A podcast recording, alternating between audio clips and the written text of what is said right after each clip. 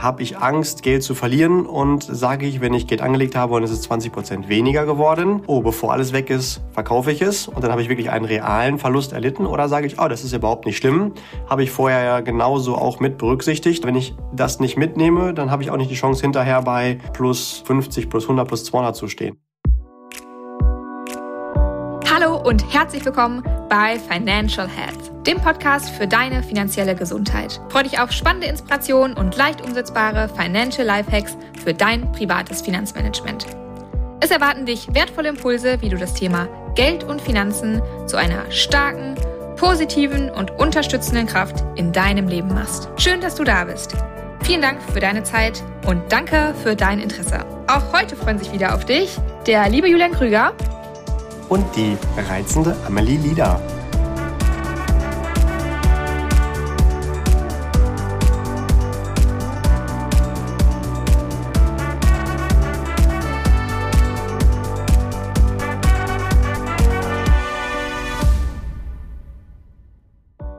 Ja, Julian, starte du doch direkt mal rein. Worum soll es heute gehen? Was ist das Thema unserer Folge? Ach, jetzt muss ich selbst auch schon die Anmoderation hier machen, oder was? Ja, stell dich nicht so an. ja, okay. Dann mache ich halt heute mal deinen Job. Okay.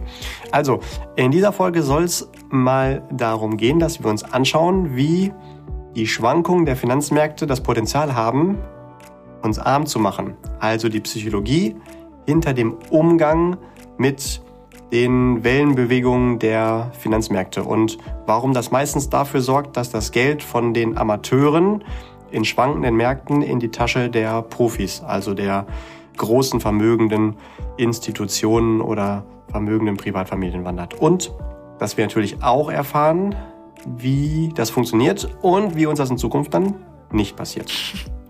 Und da kann man natürlich jetzt erstmal wunderbar philosophieren. Worüber sprechen wir? Also über die Schwankungen der Finanzmärkte. Wenn man da jetzt einen Finanzexperten fragen würde, würde der sagen, hm, Schwankungen, das klingt ja wieder viel zu wenig wichtig. Das nennen wir jetzt mal lieber Volatilität mit V wie Fenster geschrieben. Warum? Damit es wichtiger klingt. Volatilität, das kommt von volare, aus dem Lateinischen, also von fliegen. Also da fliegt es halt äh, um den Durchschnittskurs äh, bei Geldanlagen. Ne? Also diese Schwankungen. Ich persönlich mag das in meiner Kommunikation immer ganz gerne als Wellenbewegung bezeichnen. Das kennen wir alle quasi so, jetzt haben wir ja gerade unsere Tonaufnahme hier und wir sehen zum Beispiel hier auf unserem Aufnahmegerät auch die Wellenbewegung von unserer Stimme oder wir kennen die Wellenbewegung vom Meer. Also das ist nichts Schlimmes, aber entspricht mehr unserem Denken, als wenn wir da von Volatilität sprechen. Okay, also kurz ähm, und knackig runtergebrochen, es geht um Schwankungen. Und du hast es gerade schon so schön beängstigend formuliert, bevor es zu den Wellenbewegungen kam, weil das ähm, hört sich eigentlich ganz schön nach Urlaub an. Aber Schwankungen machen uns arm. Mm, man sagt das ja oder man verbindet das ja ganz oft Schwankungen mit dem Thema Risiko. Siehst du das auch so? Ganz oft wird das im Bereich Finanzen so betitelt. Ja, die Schwankung ist gleichzeitig das Risiko. Ich behaupte, das ist nicht so. Warum? Für mich bedeutet Risiko gleich die Abwesenheit von Wissen. Das bedeutet, in keiner Art und Weise zu wissen, was passiert als nächstes. Wenn ich in irgendwelchen Systemen unterwegs bin, wo ich die Spielregeln nicht kenne, wenn ich zum Beispiel ein Brettspiel spiele, wo ich keine Ahnung von den Spielregeln habe, dann ist die Wahrscheinlichkeit sehr hoch, dass ich das dann gegen jemanden verlieren werde, der die Spielregeln kennt. Das heißt, mein Risiko, das zu verlieren, ist sehr hoch. Wenn ich aber die Spielregeln genau kenne, dann kann ich ja dementsprechend auch mein Hirn anschalten und dementsprechend mitdenken. Und so ist es bei eigentlich allen Dingen im Leben im Allgemeinen, wie auch im Speziellen im Bereich Finanzen. Wenn ich jetzt die zu erwartenden Wellenbewegungen zum Beispiel von einer Geldanlage kenne, dann kann ich die ja vorher mit einplanen. Und darum soll es auch hier in dieser Folge gehen. Und dann dementsprechend intelligent damit umgehen oder zumindest irgendwelche Schutzmaßnahmen vorher schon ansetzen, damit mich diese Wellenbewegungen nicht aus dem Spiel werfen, um bei unserem Brettspiel zu bleiben. Anderes Beispiel, um das zu verdeutlichen. Du möchtest über eine vierspurige Straße gehen, die viel befahren ist. Wie würdest du das tun? Am besten mit einer Ampel. Ja, genau. Du gehst so lange an der Straße entlang, bis du eine Ampel findest, drückst da drauf, wartest, bis die grün zeigt und gehst dann darüber. Total logisch. Wie würde ein Aborigine über die Straße gehen? Vermutlich nicht mit der Ampel. Hm? Ja, weil er die Spielregeln gar nicht Ja, kennt, ja. dass es die gibt oder wenn er weiß, es gibt eine, nicht weiß, wie die funktioniert. Also hier sieht man wunderbar, dass Wissen den Unterschied macht. Mhm. Die Straße an sich hat zwar objektiv betrachtet die gleiche Gefahr, aber je nachdem, wie viel Wissen ich mitbringe, ist die real deutlich mehr oder deutlich weniger gefährlich. Und genauso ist es halt im Umgang mit Geld auch. Wenn ich zum Beispiel an Aktienmärkten unterwegs bin und die Spielregeln gar nicht kenne, aber glaube ich, das macht das, ich mache das genauso wie die, die die Spielregeln kennen, dann unterstelle ich, dann habe ich ein sehr hohes Risiko, dass das nicht funktioniert. De facto erstmal. Deswegen sollte ich idealerweise die Spielregeln im Detail alle kennen oder lieber mit jemandem zusammenarbeiten, der sie kennt und für mich derjenige ist, der mich da über die Straße führt, damit ich auch sicher dann dementsprechend ankomme. Das ist das faktische Risiko. Es gibt aber noch ein psychologisches dahinter und darum äh, soll es heute eigentlich gehen. Also nicht um die Abwesenheit von Wissen, sondern den Umgang mit diesen Schwankungen. Da ist also der Fokus dann drauf zu legen. Okay, du hast jetzt gesagt, man soll die Spielregeln Regeln kennen. Also es gehört natürlich auch ein Punkt des Wissens mit dazu. Ich glaube, dafür ist aber auch wichtig zu wissen, wie entstehen Schwankungen eigentlich? Also warum schwankt der Markt überhaupt? Kannst du dazu zwei, drei Sachen sagen? Das ist ganz einfach erklärt. Die Finanzmärkte schwanken genau deswegen, weil die von Menschen gemacht sind. Die sind ja nicht von Roboter zu Roboter, sondern von Menschen, die maximal technische Systeme programmiert haben, in der Regel aber die Menschen, die dann handeln. Und Menschen sind halt nun mal emotionale Wesen, die entweder total freudig sind und sagen, boah, alles ist cool und dann steigen die Märkte, weil man halt unfassbare Gewinne erwartet oder man sagt, oh nein, ähm, die ganze Welt geht unter und morgen bin ich wahrscheinlich pleite, man verkauft und dadurch gehen dann die Kurse nach unten. Also weil wir emotional sind, sind halt auch unsere Ergebnisse, die wir schaffen, emotional. Wir sind halt genau nicht das, was in den ähm, späten 90ern, Anfang der 20 Nuller Jahre ähm, betitelt wurde mit dem Homo economicus, dass wir nur rein logisch handeln im Umgang mit Geld, das ist definitiv nicht der Fall. Und ich kann dir versichern, Amelie, das weißt du genauso, äh, du betrittst ja auch ganz viele Kunden im Umgang mit Geld. Die wenigsten Gründe sind meistens rationale Gründe, sondern halt immer eher Gefühlsthemen. Nicht, dass das unbedingt empfehlenswert ist, deswegen hat man ja meistens auch seinen Spezialisten dazwischen geschaltet, der einem hilft, nicht so intelligente, emotionale Entscheidungen zu treffen, aber vom Haus aus ist das halt so. Schauen wir uns das mal auf verschiedenen Zeitebenen an. Kurzfristig bewegen die Finanzmärkte zum Beispiel politische Ereignisse oder im schlimmsten Fall Kriege. Was halt ähm, weiter bewegt, kurzfristig ist zum Beispiel auch ein Marketing oder die Veröffentlichung von Quartalszahlen von Unternehmen oder wenn irgendwelche Celebrity Stars ähm, oder bekannte Persönlichkeiten irgendwelche Dinge tun oder erzählen. Mittelfristig bewegen natürlich wirtschaftliche Entwicklungen von Unternehmen oder von Staaten oder von Volkswirtschaften dementsprechend die Kurse oder ganze Konjunkturzyklen. Und ganz langfristig, da streben die Aktienmärkte, wenn man wirklich weit rauszoomt und sich Jahre, Jahrzehnte anguckt, tendenziell in erfolgreichen Volkswirtschaften nach oben aus zwei Gründen. Wir haben natürlich immer einmal den Grundkonsum durch unsere Existenz. Das heißt, solange Menschen existieren, garantieren sie auch einen Konsum, weil sie können ja nun mal nicht, nicht konsumieren, sonst würden sie nicht existieren. Das ist eine selbsterfüllende Prophezeiung. Dadurch, dass du existierst, Amelie, verbrauchst du zum Beispiel Strom, verbrauchst du zum Beispiel Lebensmittel, verbrauchst du zum Beispiel Güter, die dir gute Laune machen oder Kleidung. Und zusätzlich gibt es aber auch nicht nur diesen Grundkonsum, sondern auch die menschliche Weiterentwicklung. Jetzt nehmen wir zum Beispiel hier unseren Podcast auf mit Technik, die es vor zehn Jahren noch gar nicht gab und vor 40 Stimmt. Jahren gab es noch nicht mal Computer. Und auch an dieser Entwicklung natürlich partizipiert man wieder, wenn man weiß, wie man sich daran beteiligt. Mhm. Und das ist dieser langfristige Trend. Okay. Ja, ich finde irgendwie auch nochmal ganz wichtig zu verstehen, was für Banalitäten manchmal Schwankungen auslösen. Wir haben da, glaube ich, schon mal in einer anderen Folge auch drüber gesprochen. Das ist mir so prägend im Kopf geblieben. Nach irgendwie so einem wichtigen Fußballspiel gab es da eine Pressekonferenz. Und ja, dann dieser wichtige Fußballspieler hat die Werbegetränkeflaschen vor seiner Nase weggestellt und gesagt, nee, nee, die will ich nicht trinken, ich nehme nur Wasser.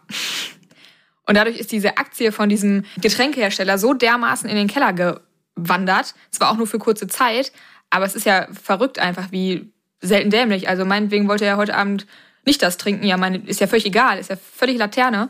Und trotzdem hatte das solche starken Auswirkungen. Oder wenn Trump irgendwas getwittert hat. Also das ist irre, was das manchmal für ja, kurzfristige Schwankungen, Wellen mit sich bringt. Aber die sind auch genauso schnell wieder AD. Also Ich finde das total logisch. Ähm, wenn ich dich frage, wie es dir geht und du sagst, du hast heute einen schlechten Tag, also ich mache das auch mal so, dass ich dann komplett erstmal alles, was ich in meinem Depot habe, verkaufe. Weil das ja schon auch eine relevante Frage ist.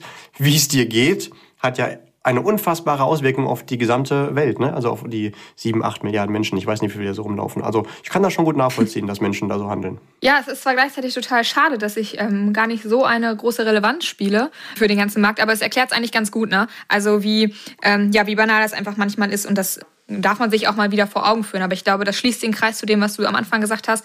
Es ist einfach wichtig, die Spielregeln zu kennen und ein bisschen Verständnis dafür zu haben, okay, wie funktioniert der Markt und dementsprechend auch, wie funktioniert so eine dumme Schwankung.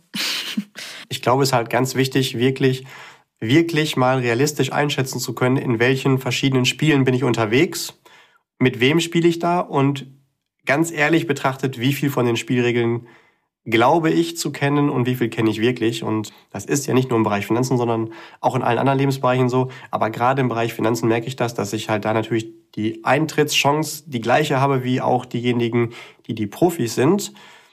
Nur sollte ich mir nicht verkaufen, dass wenn es mal aufgrund von einer einfachen eigenen Entscheidung gut läuft, dass das meine Kompetenz war, sondern eher Zufall. Und ich sollte auch nicht sagen, wenn es mal nach unten geht, oh Mensch, das war jetzt der Markt, der gegen mich ist, sondern das war dann wahrscheinlich eher die wirklich die fehlende Kompetenz. Also völlige Selbstüberschätzung ist da relativ häufig in meinen Beratungsgesprächen zu sehen, aber es ist ja gar nicht so schwierig. Man kann ja auch sehr einfach auf der Ebene der Profis mitspielen, wenn man weiß, wie es geht. Mhm. Du hast es ja gerade schon so ein bisschen eingeleitet. Also das eine Thema ist das ganze Thema Wissen und sich so ein kleines bisschen auskennen, zumindestens. Und du hast es gerade schon angeteasert. Klar, das ganze Thema Psychologie spielt auch da wieder eine Rolle. Ich weiß, das ist ja auch dein ähm, Steckenpferd sozusagen. Aber geh doch da bitte noch mal ein bisschen in die Tiefe. Ähm, wir haben ja auch schon Podcast-Folgen aufgenommen, wo es auch darum ging, dass nur ein kleiner Teil des Wissens für den Erfolg wichtig ist und der andere Teil sind nun mal die ähm, psychologischen Gründe. Nimm uns doch da gerne noch mal ein bisschen tiefer mit rein. Das ist wahrscheinlich die Frage, was sollte ein Anleger über sich selbst wissen? Und da ist mit Sicherheit relevant, dass wenn ich mich an den schwankenden Finanzmärkten mit engagiere, dass ich schon wissen sollte, wie werde ich mich denn in einer Extremsituation auch verhalten. Und ganz, ganz wichtig, ich sollte auch wissen, was glaube ich, wie verhalte ich mich und wie werde ich mich wirklich verhalten. Ne? Also ganz oft habe ich Gespräche, dass jemand sagt, ja, verstehe ich total, wenn es mal ein bisschen runtergeht, ist doch voll normal und alles gut. Aber mit den gleichen Personen führst du dann in der Situation ganz andere Gespräche, weil sie sich eben genau nicht so rational verhalten, wie sie vorher gedacht haben und gesagt haben, ja, habe ich alles verstanden. Also ich sollte auf jeden Fall mich selbst kennen. Idealerweise sollte ich wissen, ähm, wie fühlt es sich bei mir an, wenn eine grundsätzlich gute Anlage dementsprechend mal im Minus steht. Und wie viel Minus bin ich überhaupt bereit zu vertragen? So wie der Altmeister André Costolani nämlich so schön gesagt hat, wer den Weizen nicht hat, wenn er fällt, der hat ihn aber auch nicht, wenn er steigt. Also hm. ich muss halt nur mal dieses Minus mit einkaufen, damit ich langfristig ins Plus komme. Ganz einfaches, plakatives Beispiel dafür, wenn du zum Beispiel von Berlin nach Sydney willst, dann könnte man sagen, ich steige ins Auto und fahre einfach Richtung Südosten. Dann fahre ich also von der ersten Moment in die richtige Richtung. Es kann aber sein, dass es sinnvoll sein könnte, erstmal mit dem Auto Richtung Südwesten zu fahren, also in die völlig falsche Richtung, bis nach Frankfurt. Ich entferne mich erstmal weiter von dem Ziel, steige dann dort aber um in einen Interkontinentalflieger, der dann einen Direktflug, weiß ich gar nicht, ob es das gibt, von Frankfurt nach Sydney soweit, aber sei es mal drum, mal angenommen, es gäbe das. Ne? Ich fahre erst in die falsche Richtung, damit ich dann aber schneller in der richtigen ankomme. Und das muss man halt verstanden haben, dass an den Finanzmärkten äh, nicht nur eins plus eins gleich zwei ist, sondern es ist meistens eher drei minus eins. Mhm. Und ich dann immer wieder wissen sollte, was macht das denn emotional mit mir? Das kann man wahrscheinlich auch gar nicht real faktisch wirklich wissen, aber zumindest sich dreimal darauf vorbereiten. Also das ist so das Thema. Habe ich Angst, Geld zu verlieren? Und sage ich, wenn ich Geld angelegt habe und es ist 20 Prozent weniger geworden, oh, bevor alles weg ist, verkaufe ich es. Und dann habe ich wirklich einen realen Verlust erlitten. Oder sage ich, oh, das ist überhaupt nicht schlimm, habe ich vorher ja genauso auch mit berücksichtigt, weil das halt im Rahmen der Wellenbewegung, also der durchschnittlichen Standardabwerkung um die durchschnittliche Renditeerwartung äh, mit dazugehört, weil wenn ich das nicht mitnehme, dann habe ich auch nicht die Chance hinterher bei ja, plus 50 plus 100 plus 200 zu stehen. Also ich habe ganz oft Gespräche mit Menschen, die sagen dann, Julian, bevor ich dir zuhöre, zeig du mir doch lieber erstmal, dass du auch eine Berechtigung hast, mir Tipps Umgang mit Geld zu geben. Also zeig mal deine eigenen Anlagen und dann zeige ich denen ab und zu mal die eine oder andere Anlage. Die steht dann bei plus 200, 400, 800, plus 1000, plus 1400 Prozent und dann sagen die, boah krass, das hätte ich auch gerne, ist ja total easy. Sage ich, nee, mit deiner bisherigen Psychologie, wenn du so weitermachst, wirst du das nie hinbekommen. Weil bevor die auf über 1000 plus waren, waren die auch schon mal bei minus 30. Und da müssen wir erst dran arbeiten, eine Infrastruktur zu bauen, dass du bei minus 30 nicht aussteigst, weil sonst wirst du auch die plus 1000 nicht hinbekommen. Mhm. Okay, gut. Also die Quintessenz ist, dass hier natürlich auch wieder Emotionen eigentlich mit rausgelassen werden sollen. Aber die Lösung kann jetzt nicht sein, dass wir jetzt alle uns darauf hintrainieren, dass wir keine Emotionen mehr haben, nicht mehr empfinden, weil das ist ja ganz menschlich und das gehört ja auch dazu und die sollen wir ja bitte auch weiterhin empfinden. Wie kann ich das ganze Thema denn im Bereich der Geldanlage vielleicht für mich ja lösen? Ich habe die Idee mit der, der Entwicklung zum emotionslosen Monster so noch nie gehabt tatsächlich, aber jetzt, wo du es sagst, das wäre tatsächlich die perfekte Lösung. Ja, für Nein, dich. Natürlich aber... ist es nicht. Hm? ja, danke schön. Ich mag dich auch. ähm, natürlich ist das nicht äh, empfehlenswert, jetzt irgendwie zu sagen, ich lasse mal Emotionen außen vor. Ich sollte halt nur wissen, dass die halt aufkommen und ich vielleicht denen nicht hinterher die Erlaubnis gebe, nicht clevere Entscheidungen zu treffen. Ne? Also ich sollte dafür sorgen, dass ich, wenn so etwas passiert, nicht eine, nennen wir es mal lustig, eine dumme Entscheidung treffe, über die ich mich langfristig ärgern würde. Ich habe nämlich auch genug Kunden in den ersten Jahren betreut, wo ich noch nicht so, ich nenne es mal beratungsstark oder äh, so selbstsicher gewesen bin, dass ich auch die richtigen Worte gefunden habe, um zu erklären, was mit den Menschen gerade passiert. Und die haben dann wirklich tatsächlich auch gesagt, oh, jetzt stehe ich mal ein bisschen im Minus und jetzt steige ich lieber aus. Vorher habe ich dir ja vertraut, aber es funktioniert nicht.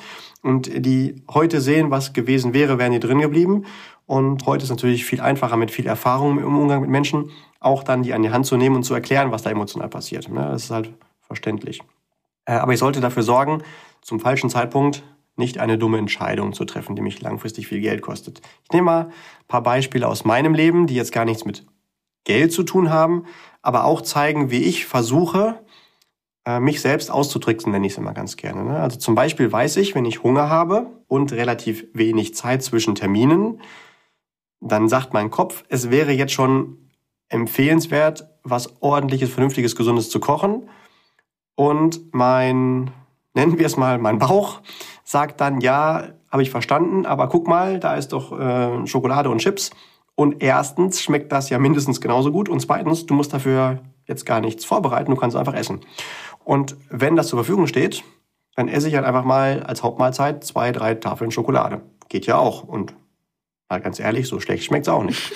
ähm, weil ich es aber weiß, habe ich das Verbot, Schokolade und Chips und so ein Krempel zu kaufen. Also ich darf es zu Hause nicht haben. Wenn ich es geschenkt bekomme, ist es okay und dann kann ich es auch schon mal als Hauptmahlzeit essen dann ist es auch nicht schlimm, dann ist es auch schnell weg.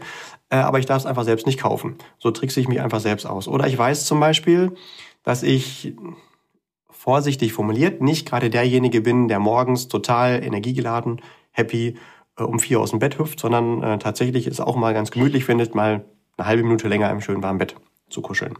Und wenn es keinen Grund gibt, aufzustehen, würde ich da vielleicht auch mal zwei, drei Minuten länger liegen. Deswegen sorge ich einfach dafür, dass es Gründe gibt, aufzustehen. So habe ich zum Beispiel morgens um 7.30 Uhr eine Videokonferenz, wo ich aufstehen muss, die dafür sorgt, dass ich nicht zu lange im Bett liege. Gibt es Ausnahmen von fragen, der Videokonferenz? Ja, von Montags bis Freitags? Oder ja, Samstag? das Wochenende. Okay. Mhm. Genau. Immerhin. Ja, genau. Also tatsächlich äh, gucke ich mir dann einfach an, was machen die Finanzmärkte. Jetzt könnte ich natürlich auch sagen, ja gut, aber heute ist nicht, vielleicht nicht viel passiert und hast ja gestern schon geguckt.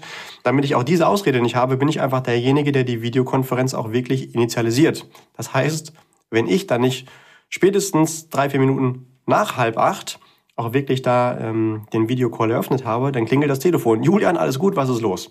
Na, also ich habe mir selbst die Infrastruktur gebaut, die ich brauche, um mich da selbst so ein bisschen zu pieken, wo ich das selbst nicht unbedingt gebacken kriege. Oder ein anderes Beispiel, ich habe gemerkt, vor vielen Jahren ist das gewesen, ich hatte einen Zeitslot von vielleicht zwei Stunden, bis ich wieder etwas vorhatte und wollte noch etwas erledigen, was eine Stunde dauert. Dann habe ich gesagt, okay, dann chillst du dich erstmal eine Stunde aufs, auf die Couch und guckst Fernsehen und dann kannst du in der zweiten Stunde, wenn ich dann ausgeruht hast, dementsprechend noch ein bisschen diese eine Stunde Orga machen. Und habe dann nach zwei Stunden gemerkt, oh, jetzt hast du zwei Stunden auf der Couch ähm, Fernsehen geguckt und rumgesäppt und ehrlicherweise nur Blödsinn geguckt, aber nicht irgendwie die Energie gefunden, aufzustehen, den Rest noch zu machen. Und das habe ich mir ein paar Monate angeguckt und habe gesagt, das geht so nicht weiter. Habe ich einfach den Fernseher weggeschmissen, damit es diese Ablenkung gar nicht mehr gibt. Und dachte erst, das kannst du ja nicht bringen und äh, kannst nicht mehr mitsprechen. Aber tatsächlich vermisse ich das Ding nicht nur, sondern es hat mein Leben sogar aufgewertet. Also ich habe aktiv einmal die Energie genommen, um dann Jahrzehnte dann danach einfach ein geileres Leben zu haben. Hm. Okay, er lädt jetzt aber Oder nicht zum Kurztrip ähm, zu dir ein. Es gibt keine Schokolade, wir können nicht Fernsehen gucken, äh, wir müssen morgens um 7.30 Uhr in irgendeiner Webkonferenz sitzen. Aber gut. hm? Aber dafür gibt es was anderes Sympathisches. Äh, auch wieder etwas, wo ich mich selbst ausgetrickst habe. Das ist nämlich meine Pausenzwangmaschine. Und mit der könnten wir dann zum Beispiel eine schöne Zeit verbringen. Meine Pausenzwangmaschine hat vier Beine, hört auf den Namen Akino und ist der Hund, den du kennst. Ähm, da ist es zum Beispiel so, dass ich weiß, ich bin gerne draußen. Ich brauche auch ab und zu mal zwischen Terminen ein bisschen Abwechslung und frische Luft, damit ich danach wieder umso mehr performen kann. Weiß aber auch, dass wenn ich die Wahl habe zwischen, ach komm, gehst mal eine halbe Stunde raus oder ach, erledigst noch schnell was, würde ich immer das Erledigen tun. Und so gibt's aber jemanden, der mich daran erinnert, Julian, jetzt geht's mal wieder raus, weil wenn ich mich nicht um den kümmere, dann vorsichtig formuliert, dann kümmert er sich um meine Wohnung. Also es ist einer der Gründe, warum ich einen Hund habe. Natürlich nicht der einzige, aber auch eine Überlegung gewesen. Oder ein anderer Punkt, zum Beispiel, das ist ein Klassiker, den kennt jeder, wenn man sich vornimmt, Sport zu machen und nicht die nötige Energie dafür findet, äh, weil immer irgendwas anderes noch kurzfristig zu tun ist und auf einmal ist keine Zeit mehr, dann verabredet man sich einfach mit jemand anders zum Sport. Stimmt, ja, ja. Oder beim. Dann geht's immer besser. Mir ist es so, ich bin tatsächlich wahrscheinlich der faulste Mensch auf dem Planeten.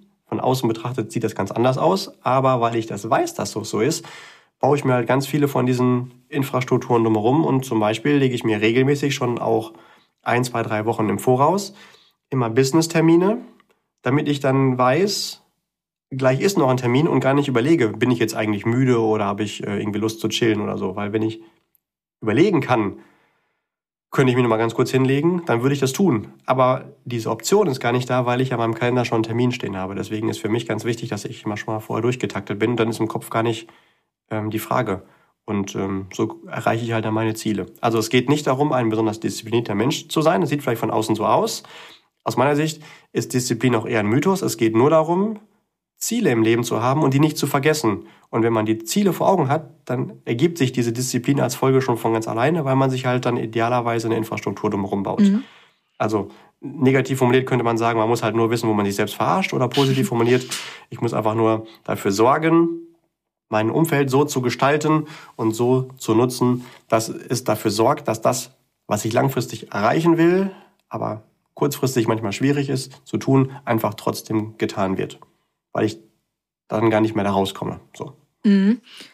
Okay, das erinnert mich auch so ein bisschen an, ich weiß gar nicht mehr genau, welche Folge es war. Ich glaube, die Dynamikfolge, wo du auch gesagt hast, alles das, was einem selber schwer fällt, versuche es irgendwie zu automatisieren, sodass äh, du dich nicht mehr jedes Mal aktiv dazu aufraffen musst oder aktiv dich dafür entscheiden musst oder auch kannst, mache ich das oder mache ich das nicht, sondern ja, dann Automatismus einzubauen. Daran erinnert mich das. Ich glaube, das war die Dynamikfolge, oder? Ja, absolut, genau, richtig. Der einfachste Weg natürlich, um etwas zu dynamisieren, den kennen wir alle. Wir sagen nicht, alle paar Wochen setze ich mich hin und investiere etwas Geld für meinen Vermögensaufbau, für meine finanzielle Freiheit oder für was auch immer, sondern ich installiere einfach einen Sparplan. Mhm. Und automatisiert wird alle paar Tage, Schrägstrich einmal im Monat oder wie auch immer, etwas Geld für mich in hoffentlich intelligente Anlagen investiert. Genau, das ist die einfachste Form von Automatisierung. Da gibt es noch ganz viele weitere, die definitiv dazu beitragen, schnell und planbar die eigenen Vermögensziele zu erreichen.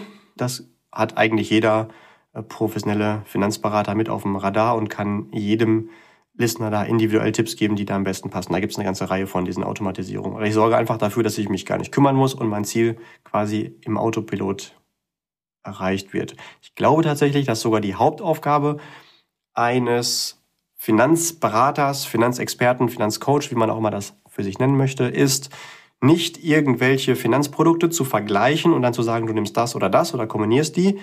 Im schlimmsten Fall kann das auch ein interessierter Affe oder das Internet, Natürlich nicht vielleicht in der Qualität, aber also ja, auf die Spitze getrieben. Vor allen Dingen ist die Aufgabe eines guten Beraters, mir zuzuhören, zu verstehen, was meine Ziele sind, was mich bewegt und dann während des Weges dorthin, wenn dann die Produkte gut aufgesetzt sind, mich davon abzuhalten, durch Emotionen ausgelöste dumme Entscheidungen zu vermeiden.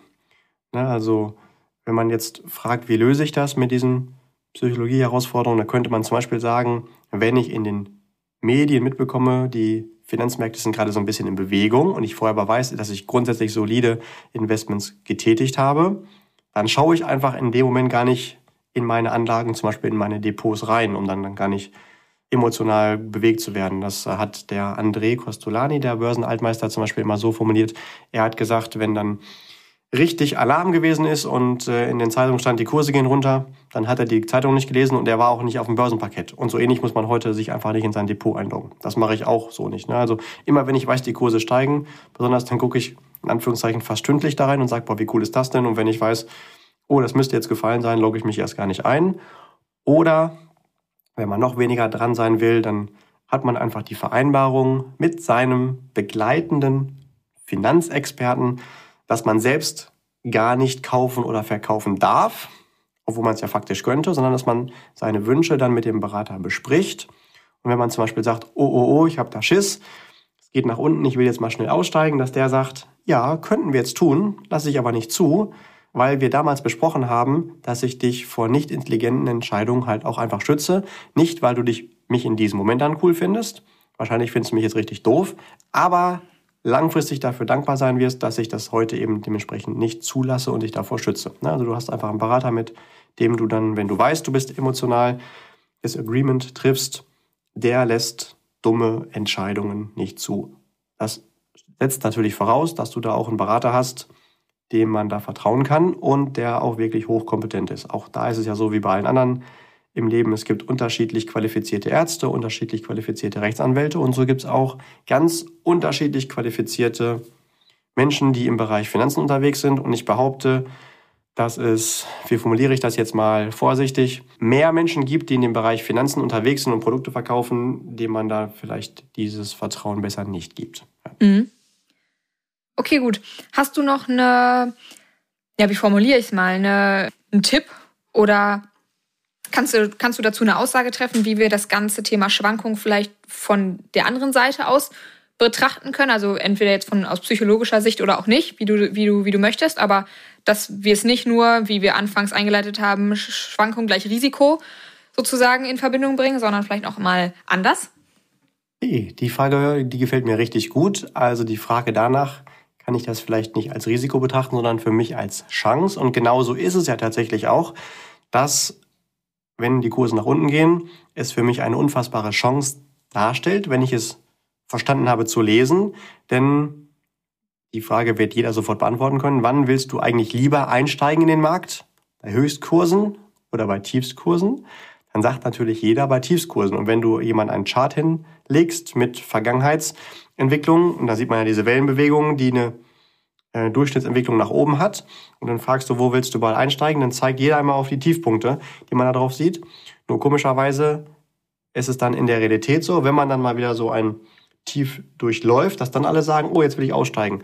Und die Papiere wechseln halt von den zittrigen in die Hände der sicheren. Und das ist der Grund, warum halt die meistens die Armen immer ärmer und die Reichen immer reicher werden, weil man diese Spielregeln halt nicht so richtig verstanden hat. Aber genau das gilt es halt einfach dann zu entwickeln das Wissen, das Gefühl dafür, wenn es mal nach unten geht, dann gucke ich, dass ich noch besonders viel Geld irgendwie auftreibe durch Überstunden beim, bei der Arbeit. Ich baue mir ein neues Business, ein weiteres Business auf, um extra Geld zu verdienen. Ich, äh, keine Ahnung, versteigere irgendwelche Dinge, die ich nicht mehr brauche. Und alle diese extra Gelder, die schmeiße ich jetzt in natürlich intelligente Investments, die die Chance haben, auch wieder nach oben zu gehen, aber die schmeiße ich dann als Sonderinvestment da rein und werde hinterher sagen, boah, wie cool ist das denn, dass ich mich da überwunden habe oder halt vielleicht auch zusammen mit einem Coach dann da die richtige Entscheidung getroffen habe und das dann tatsächlich immer die besten Grundsteine sind für den langfristig besonders erfolgreichen Vermögensaufbau. Also immer die Kraft so zu nutzen, dass sie für mich wirkt und nicht gegen mich.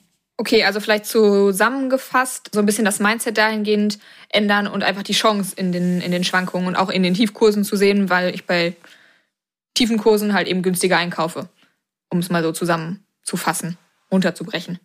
Absolut, richtig. Gut, also lässt sich sagen, für das ganze Thema Schwankungen ist es wichtig, die Kombination zu haben aus einem gewissen Verständnis dafür, aber gleichzeitig auch wieder der richtigen Psychologie und den richtigen Emotionen, um an die Sache heranzugehen. Ja, genau. Also wir können halt, haben wir schon gesagt, unsere Emotionen nicht ausschalten. Wir dürfen aber verstehen, wie sie funktionieren, uns idealerweise in die Metaebene bewegen und uns selbst zuschauen, wie reagieren wir, wie wollen wir reagieren, wie fühlt sich das an und daraus dementsprechend nicht einfach pauschal dann auch dem den Raum zu geben, sondern vorher zu beobachten, was habe ich vor oder was hätte ich getan und dann überlegen, aus der Zukunft betrachtet, wäre das jetzt eine intelligente Entscheidung getroffen oder äh, intelligente Entscheidung gewesen oder wie kann ich denn diese Situation für mich nutzen, dass ich langfristig sage, boah, das war die spannendste Chance in meinem Leben und ich habe sie sogar zu nutzen gewusst. Ja, danke dir, Julian. Das war eine eine schöne Folge. Ich fand, das war guter Input zum Thema Schwankungen, weil das ja auch was ist, was ganz, ganz vielen oder bei jedem begegnet, der irgendwie was mit dem Markt ähm, zu tun hat. Und das werden hoffentlich immer, immer mehr. Danke dir, Julian, und danke dir, lieber Listener, fürs Zuhören. Ich hoffe, dass wir dir damit ein paar Tipps und Tricks mit an die Hand geben konnten, die für deinen finanziellen Erfolg wichtig und vielleicht sogar ausschlaggebend sind.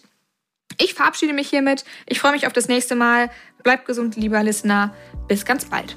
Ja, und äh, von meiner Seite aus nochmal aus auch nochmal äh, herzlichen Dank fürs Zuhören. Danke für dein Interesse. Du siehst so langsam vielleicht, wenn du auch mehrere Folgen folgst, warum ich der, persönlich der Meinung bin, dass äh, mindestens 90 Prozent am Anteil von deinem finanziellen Erfolg tatsächlich die Finanzpsychologie hat.